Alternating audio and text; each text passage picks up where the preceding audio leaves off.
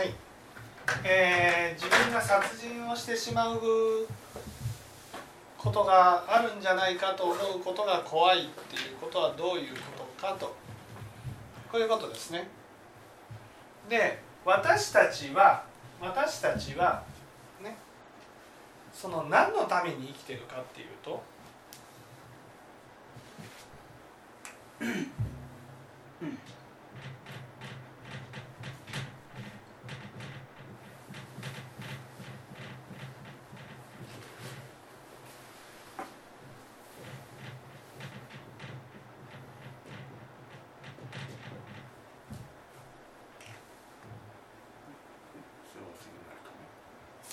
何のために生きてるかというと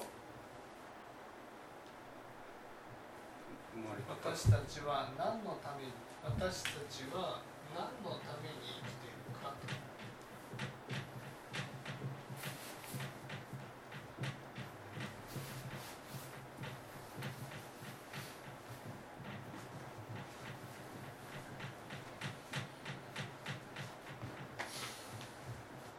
普通の人はですよ普通の人が何のために生きているかというと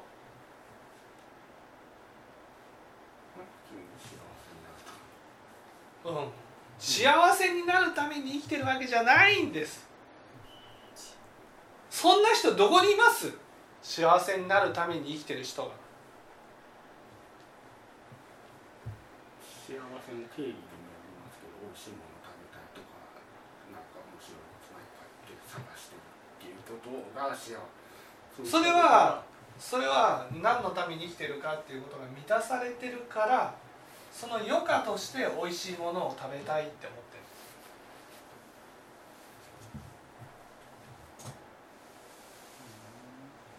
されているんだすでにそうそうそうそう。だから多くの人は何のために生きるかなんて考えないんです。普通の人にね「あなたはなぜ生き,、ま、生きてるんですか?」って言った時にね本当に真剣に「ああ私何のために生きてるんだろう」って考えてたんですよ。っていうふうに言う人なんていない。それはなぜかって言ったらねみんな当たり前のように、ね、このために生きるっていうのがあるからなんです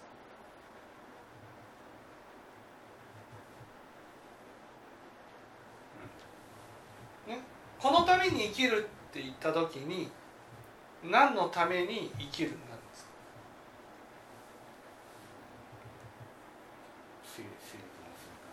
か？違う違う。生存するためじゃないんです。食っていくため。食っていくためでもないです。何のために？欲を満たすため。欲を満たすためっていうのは何のために生きるかっていうのが満たされてるから欲その余暇として欲を満たしてるだけです。満たされてるってことで普通に生存することが満たされてる。はい。普通に安心して生活。だから安心して生活するっていうことはどういうことかってことです。衣食住を満たされていたら安心して生きられてるかってそうじゃないんです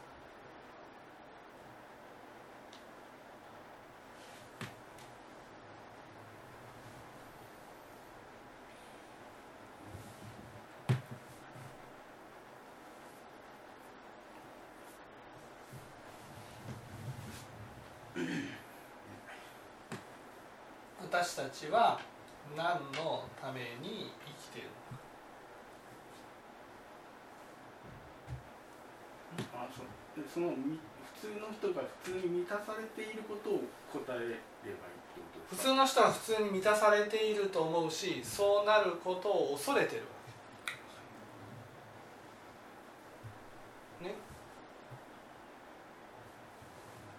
昨日と同じように今日もうんまあそうなんだけどその昨日と同じように今日を送りたいのはどうして？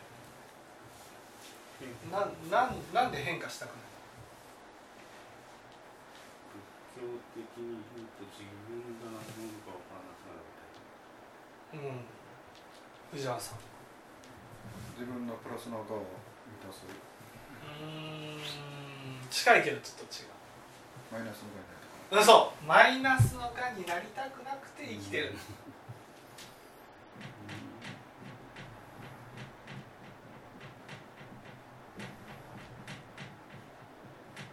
もうこれだけです。これだけ。自分がマイナスのがになりたくない。マイナスのがとして見られたくない。そのために生きてるんです。だから自分がマイナスのがになりたくないからプラスのがを生み出すわけです、ね。そしてプラスのがっていうものをみんなから見てもらえるように価値のあるものを求めるわけです。価値のあるものを手に入れたら人は私のことをプラスのがとして見てくれるんじゃないか。プラスのがとして見てくれて大事にしてくれるんじゃないか。そしたらマイナスのがに、ね、ならなくて済む。そのために生きてるんです。当たり前のようにみんなプラスのがを追い求めて生きてるんです。当たり前のようにですよ、ね、そのプラスのがになるために価値をみんな集めてるんです。当たり前のように。だけどさっきの話だったら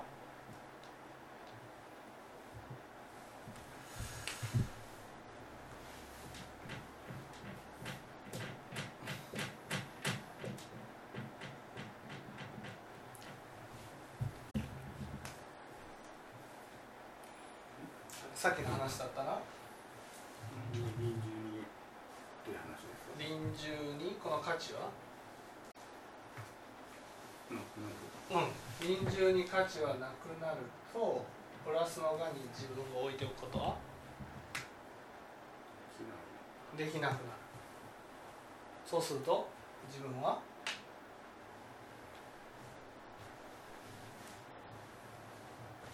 マイナスのがを持っていると仮定するとなくなってしまう。はい。そうです。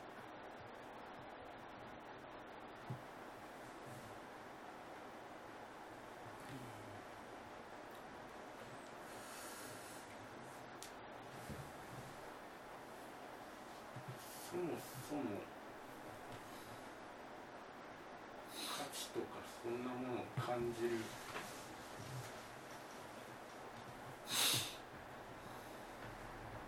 脳脳みそっていうか、うん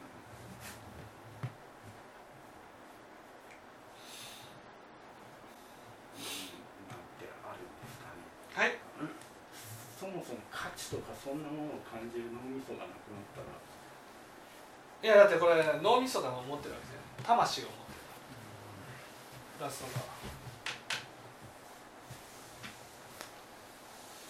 脳みそはロートですから。魂が私の魂がそういうふうに感じてるわけだから肉体を失ったら、ね、肉体を失ったらこのプラスの側は失われるけどマイナスの側は残るわけです。だからあのさっきの三人の妻の話で肉体は失う。脳みそもなくなる、ね、そして手に入れた価値も失う。二号夫人。自分のことを最後に支えてくれる友人や家族も失う。でもついてくるものがありますよね。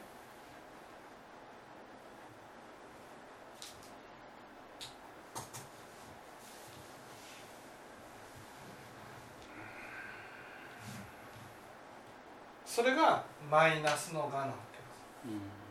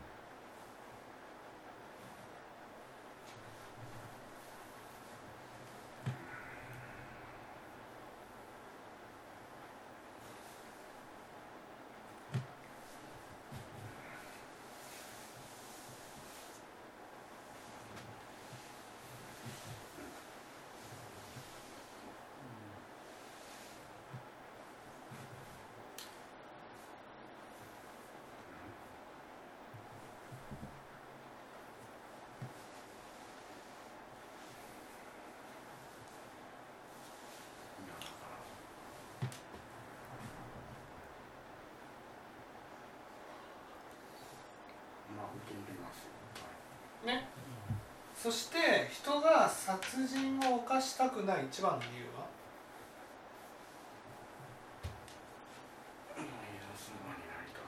そうなんですよ。マイナスの輪になりたくないからなんです。ね。人を傷つけたくないからじゃないんですよ。だって傷つけたくないなうんないと思ってたら悪ってしないじゃん別に相手相手の肉体を傷つけなくても心でいっぱい傷つけてるんだからだから人が殺人を犯さない一番の理由は殺人を犯すの犯すとね自分は悪者として見られるからなんですよ。ね、私たちの根本的な生きる動機が悪者として見られたくないってことなんです。悪者として見られたくないと思って生きている私たちが悪者になるっていうことはやらないわけです。普通は。それが私は殺人を犯すことがね平気でできてしまう。自分が怖いっていうふうに言ったのは。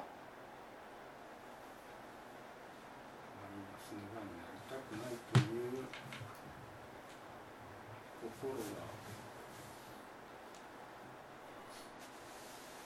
少ないうん。少ない。そう。マイナスのがんになっても別に関係ない。ってなった。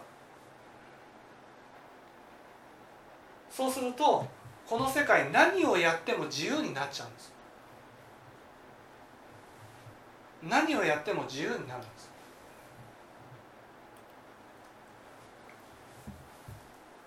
今までこうストッパーがかかってるわけ。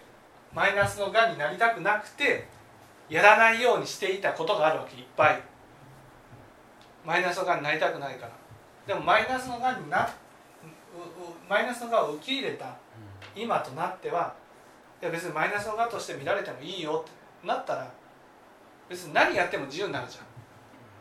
何やっても自由になってしまってる自分が怖いってことなんです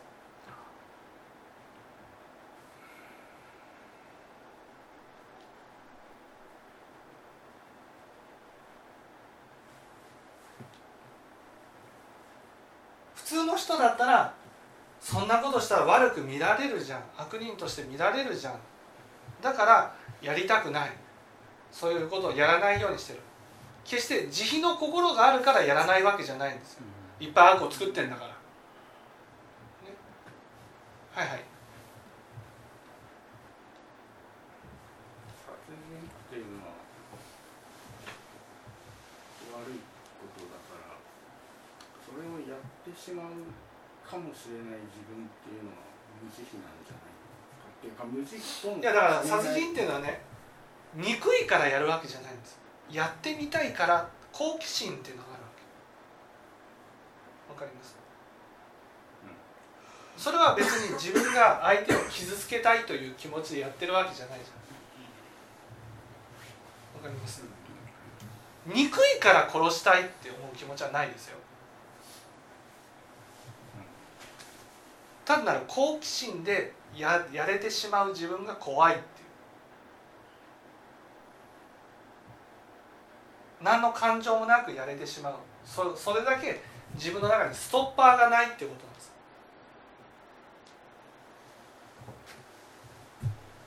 殺したいって思ってやるわけじゃないんです。消したいって思ってるわけじゃないんです。マイナスの我がないから。マイナスがないっていうマイナスの我を受け入れてるからね。相手を否定したいっていうことじゃなくて単なるこうなったらどうなるんだろうみたいな感じでやれてしまう自分が怖いって言ってるんです。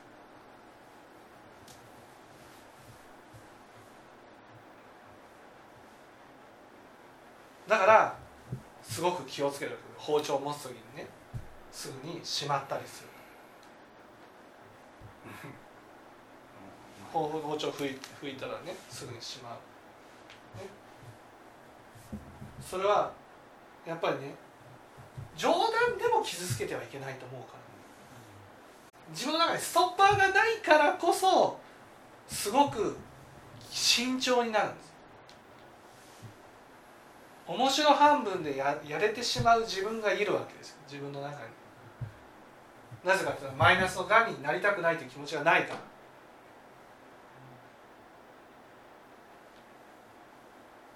らはいはいマイナスのがになりたくないっていうのはなんとなくわかるんですけれどもはい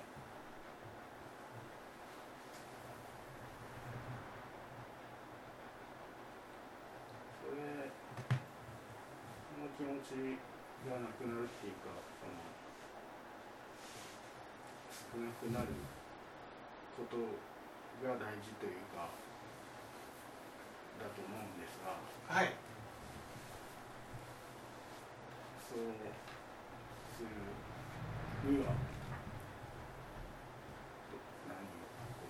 そうするにはその相手を決めてその相手にいつも温かく接していくってことが大事なんです温かく接していくと相手は安心して自分のことを軽く扱ってくるんです。その時にマイナスの我として見られる。その相手に対して温かく接していく。とマイナスの我を受け入れていけるようになるんです。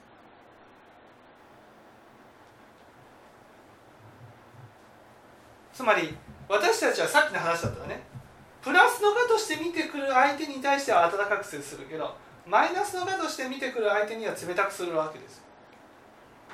でもこの人を幸せにしたいって決めてその幸せにしたい人にはいつも温かい態度で接していったならば私を冷たく接する時もあるわけですよ。その時に冷たく接するっていうことはね相手は私のことをマイナスのかとして見てきたっていうふうに勘違いするわけ。その相手に対して私が温かく接したならばその分だけマイナスの側を受け入れることができる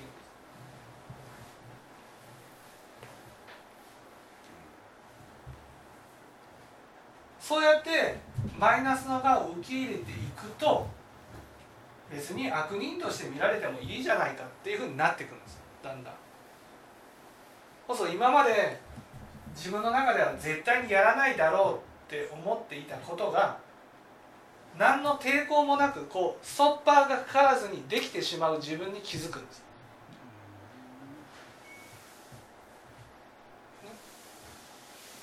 いわゆるそれが下脱っていうことなんだけど自由なわけですよ。何をしても自由な世界に出るんです。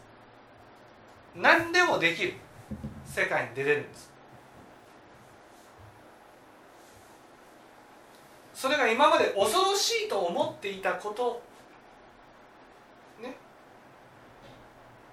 そういうことでも平気でできてしまう自分に気づくわけです。恐ろしいと思うことが変わるんですよ。人を憎いとかね。人を傷つけたいとかね。人をねその苦しめたいっていう心は恐ろしいと思うんですよ。でもそんな気持ちなくね好奇心でやれてしまう自分が怖いっていう。恐ろしいと思うことが変わるわけです。恐ろしいっていうのは罪悪を作るのは恐ろしいわけです。でも人を殺すこと自体ねその別に罪悪を作って殺すわけじゃないわけですよ。殺すっていうことは。ね。興味本位っていうのもあるわけですよ。その興味本位っていうのは相手を傷つけたいっていう気持ちではなくて相手を苦しめたいっていう気持ちではなくてね。やれてしまう自分が怖いわけです。今まではマイナスがなりたくなくて自分ではやらないって決めていたことがなんでやらないのかってことが分かってなかったからストッパーが消えてしまうと自分の中でやろうと思えばやれてしまう自分がに気づいちゃうだから余計怖いわけですよ。なぜかって言ったらそれをやるといろんなものを失うから。決して相手を傷つけてその慈悲の心でやりたくないじゃなくて今まで大切にしていたものを失ってしまうからねやりたくないわけです。でも自分の中ではストッパーがないからだからやろうと思えばやれてしまう自分がいるんです。そこが怖いって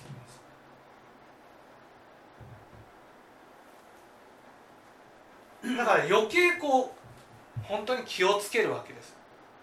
そうならないようにならないようにね気をつける。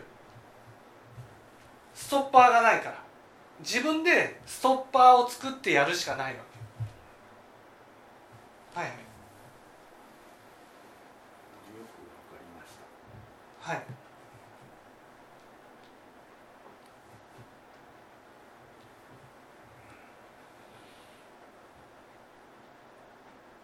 マイナスのは持ってると思うんですけど。はい。持ってる持ってる強く。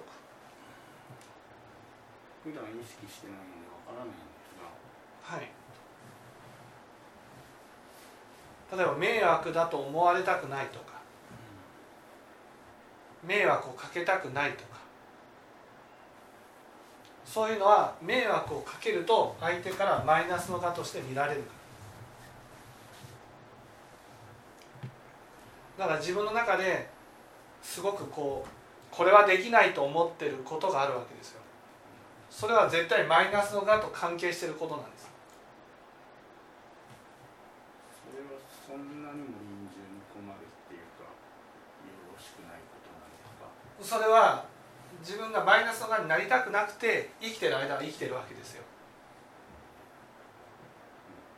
でマイナスの側になりたくないと思ってる反面マイナスの側だと思ってる他に対してはどんなことを思ってもいいと思ってるわけ。だって自分はマイナスの側になることはないから。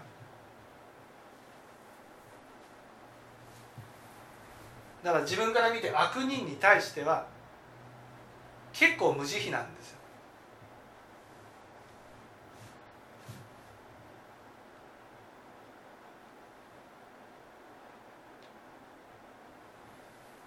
これは世間的に見た悪人じゃないですよ。自分から見た悪人なんです。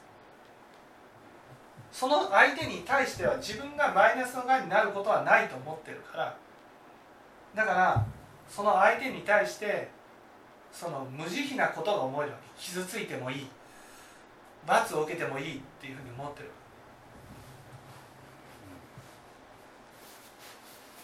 その自分はい。無意識。分が思った思いがうん。返ってくる。そうそうそうそうそう。でも帰ってくる時に私たちは自分の起こした思いが返ってきてると思ってないわけ。まなしきがあるからただ自分を自分の存在を抹殺してくるように感じるわけ。だから怖いんです完全に有意識だと思ったら全部映像だと思うからね。苦しくないんです。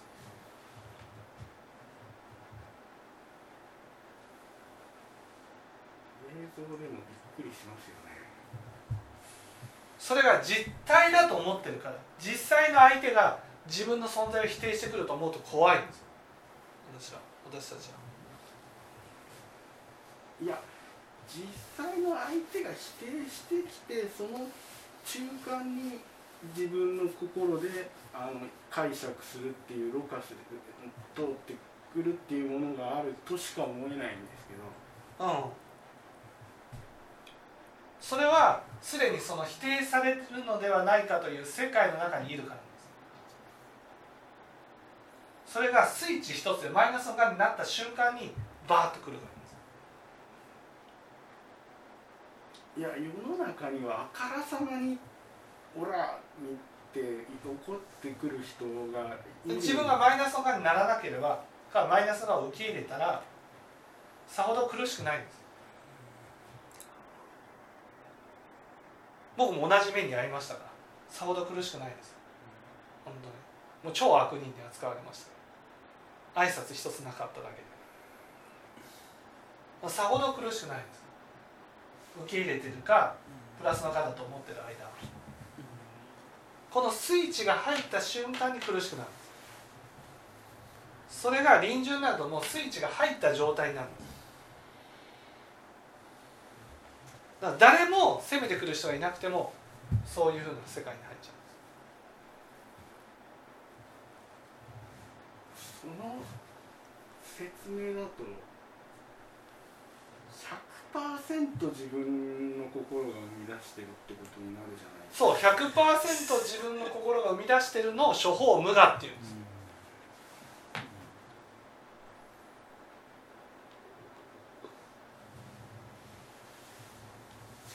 自分の心を傷つけるものは自分以外にはないんです。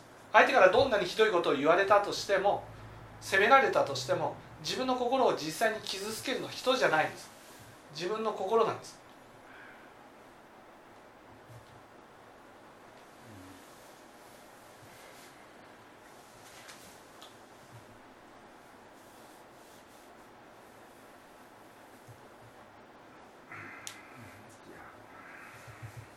例えば分かりやすく言えば映で相手を責めて自分に向かってね攻めてくる映像を見たとしてもそれが映画だと分かったら苦しいです。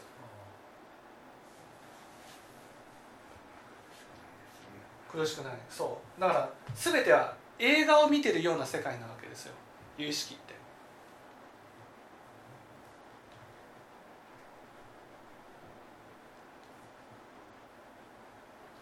だから相手が攻めてきたとしても自分の心を実際に傷つけるのは自分の刃だけなんです。えそこは絶対譲らないんですか？譲れないっていうかいやそれが教えだから仏教って。だから相手がどんなに攻めてきだから仏教っていうのはどんなに相手が攻めてきたとしても苦しまない世界があるわけですよちょっと他の教えに入りますけど。はい。な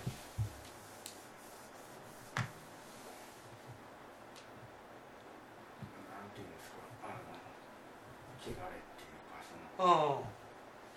そういった他から影響されるもの入ってくるものっていうのもあるっていう教えも聞いたことあるんですが。そう。汚れを受けた場合はその不安なんですでもその元がなければ元がなければ汚れを受けたとしても苦しむことはないんです。その自分の中で汚れをなんていうのかな。自分とは違うものっていうふうに分類してるから。例えば僕だったらいっぱい汚れを受けるけどそれによって苦しむことはないわけ流すみたいなはい。受け流すみたいな。け受け流すというかもうそれは他から入ってきたものっていうふうにちゃんとど同一しないっていう。だから苦しくないんです。普通の人だったらめちゃくちゃ不安になるようなことを受けても別に不安になることはない。じゃあ例えば私の苦しみの原因がうん。いや原因じゃなく私っていうかまあ普通の人の原因がその有意識で苦しむのとそのなんていうんですか空空だ空じゃないけどそういう汚れみたいなので苦しむ。2つあるっていうことも言えるじゃないですか。そのゆ汚れで受けた場合は、ね、汚れを受けた場合はその汚れを受けた世界有意識の世界に自分がなりやすいわけ。だから苦しむ。そうそう。結局苦しむのは有意識なわけ。でもそれがちゃんとこう理解できていたら別に汚れを受けたからといってその有意識の世界にならないから苦しまないですよ。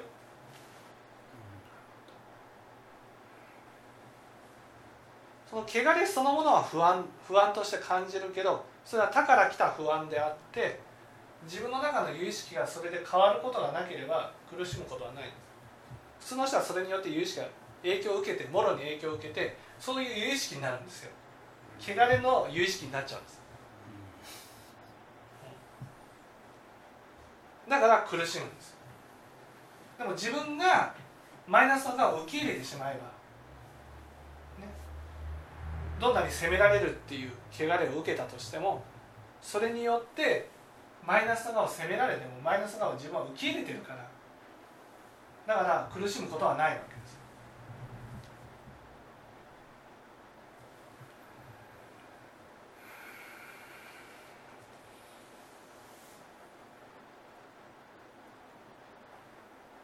だから苦しむっていうことはね絶対どっかでどっかで自分は悪人に対してね自分には帰ってこないと思って絶対責める心があるんですよ。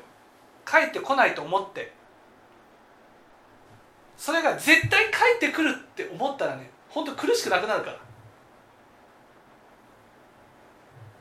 絶対帰ってくるって思ったらその責めなくなる。いや責めたとしても苦しくなくなるんです私たちが苦しいと感じるのはあくまでも他からやられた時に苦しいと感じるんですよ。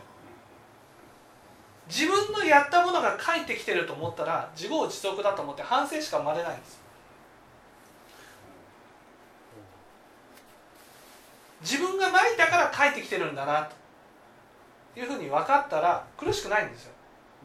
はいはい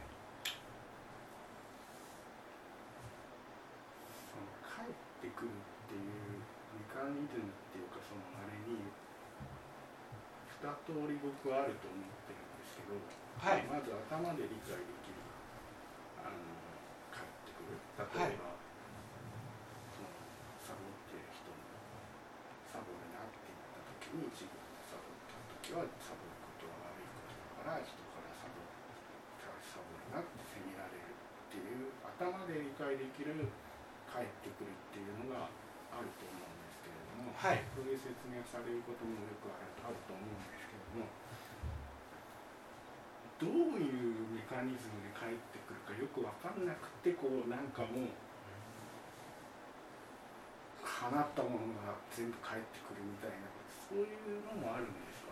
放ったものいやそれはねないです。自分の中で必ず相手を悪人にして責めるってなってるんですだから自分が相手から見て悪人になった瞬間に返ってくるんです。引き金があるんですよ。引き金が。それが自分の悪いことをしなくても相手が不機嫌になったりとか顔色が変わっただけで悪人と感じて返ってきちゃうんです。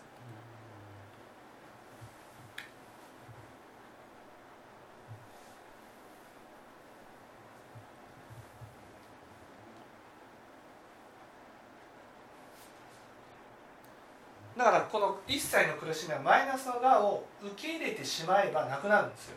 本当に。だから仏教というのは苦しみから完全に離れる教えになるわけ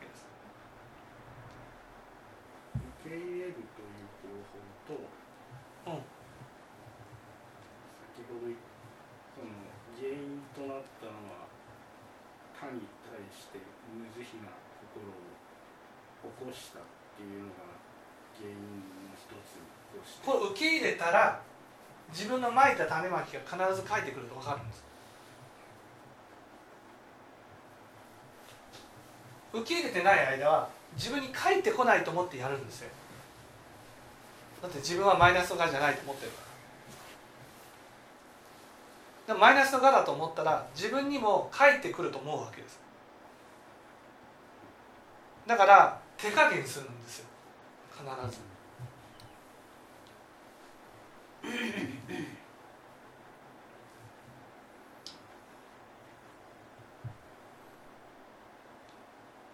うんつまりそのやらなくなるってことですよね。やらなくなるそうだやらなくなる。か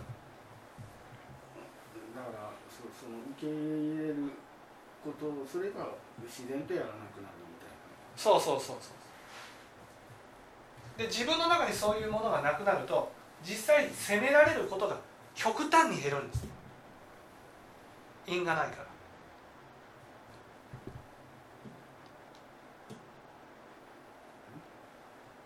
因がないそう。だからその因果の道理って私に因があるとその因に惹かれて相手が寄ってくるんです。よ攻めてくる相手が私が攻めている限り攻める人が近づいてくるんです。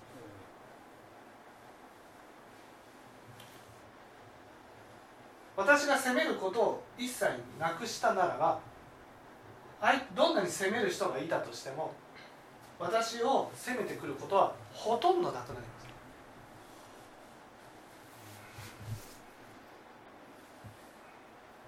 感じるみたいな感じですか？いや実際になくなります。あいやそのその自分に責めるような因がなくなったらそのうん。なくなったことを他の人がなんか感じちゃう。感じそうそうそう責める心があるとね責められることに対して恐れが起きるんですよ。その恐れが相手を責めたくさせるんです。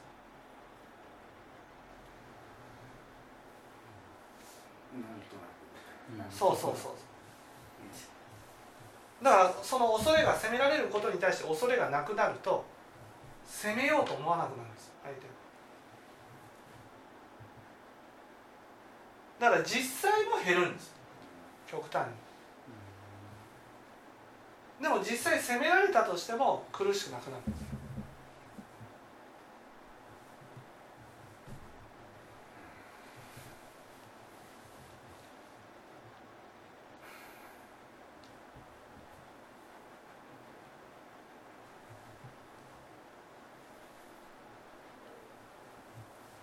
多分他にもあると思うんですけれども解決の方法解決っていうか改善の方法は、まあ、とりあえずその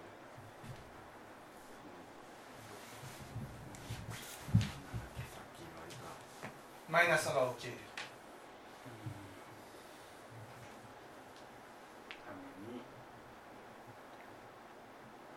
大事にしたい人うんから少々金が使われてもそれをうん受け入れて意見をかなり少ないっていうか高くするうんというのが一つの方法だということが分かりました。はい。